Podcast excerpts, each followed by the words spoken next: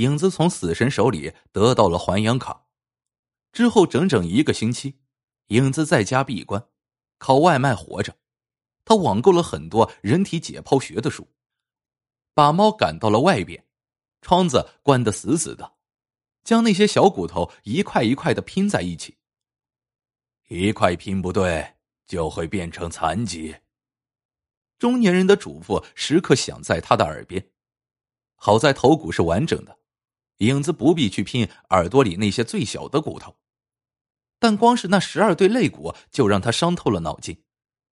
他像一个钟表师傅一样，比对着每一根骨头的长度，猜测着它们的位置。他给所有网上认识的医学生发照片，问他们各种关节的连接方法。日子一天天过去，影子终于把那些零碎的骨头拼成了一具完整的骨架。只有三十厘米大小的骨架，关节和连接处用胶水粘合在一起。影子买了一只玻璃罩，将骨架罩在下面，长久的望着他。影子觉得自己活在一个故事里，故事的尽头是他的希望，除了继续前行，没有别的办法。影子去了小山的家，从他爸妈那里把小山生前的所有照片。还有小山的手机都要了过来。小山是个害羞的男生，所有照片里他都穿得整整齐齐。即使是和影子在一起时，也没有拍过很过分的照片。影子咬了咬牙，在小山的几个同学群里发了个消息：“我是小山的女朋友，大家有没有他不穿衣服的照片？”群里一片寂静，影子又觉得有些不好意思。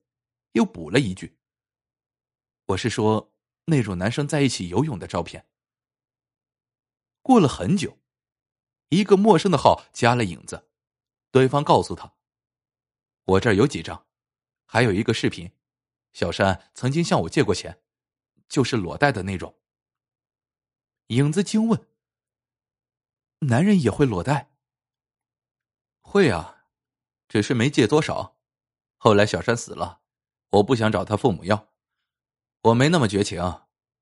你要是想要，连本带利五千块吧。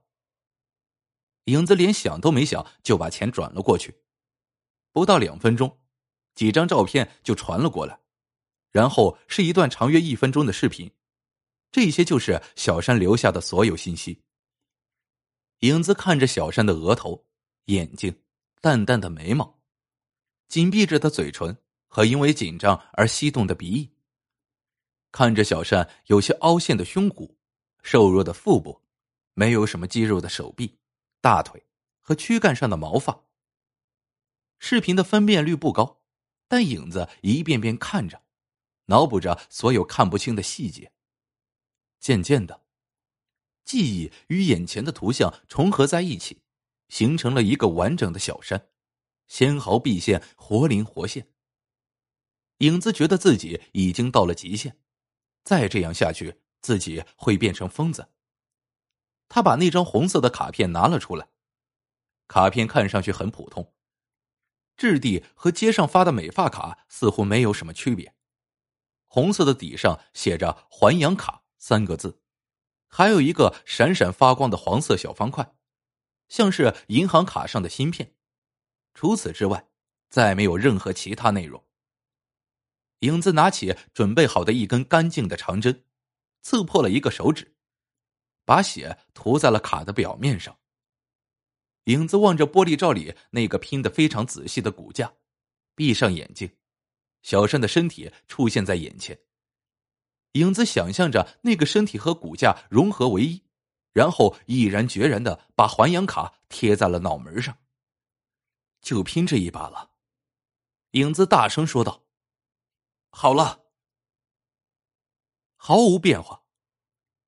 影子本来期待着各种电影当中的情节，比如眼前一花，世界飞速的向后退去，或者一道闪电，玻璃罩子碎裂，小山赤裸着身体站在他面前，又或者一声巨响，自己回到车祸现场，在汽车开来前的最后一瞬把小山拉回来。不过这些事情都没有发生。影子闭着眼睛等了很久，小山的形象最后都消失了，他才不甘心的睁开眼。那具小小的骨架还扣在玻璃罩里。笑话，我竟然真的相信了。影子靠在椅背上，头向后一仰，伸手一摸，卡片还贴在前额上。他顺手把卡片揭下来，放在罩子上面，觉得浑身的骨头都被人抽走了。突然，手机响了。影子分明记得自己刚才把手机调了静音。他拿起手机，屏幕上显示的竟然是小山的号码。他的手机不是在我这里吗？影子犹豫了一下，看着桌上，小山的手机不见了。手机一声声的响着，影子按了接通键，谨慎的问：“喂，哪位？怎么还哪位呢？”影子听到了一个熟悉的声音。你有病吧？是小山的声音。你、你、你，影子一连说了三个“你”字，说不下去了。你什么你？我问你，那个吊坠，你确定换成红色的吗？吊坠，影子突然醒过神来，声嘶力竭的对手机喊着：“不换了，千万别换了！”他听到“啪”的一声。显然是对方的手机掉在了地上。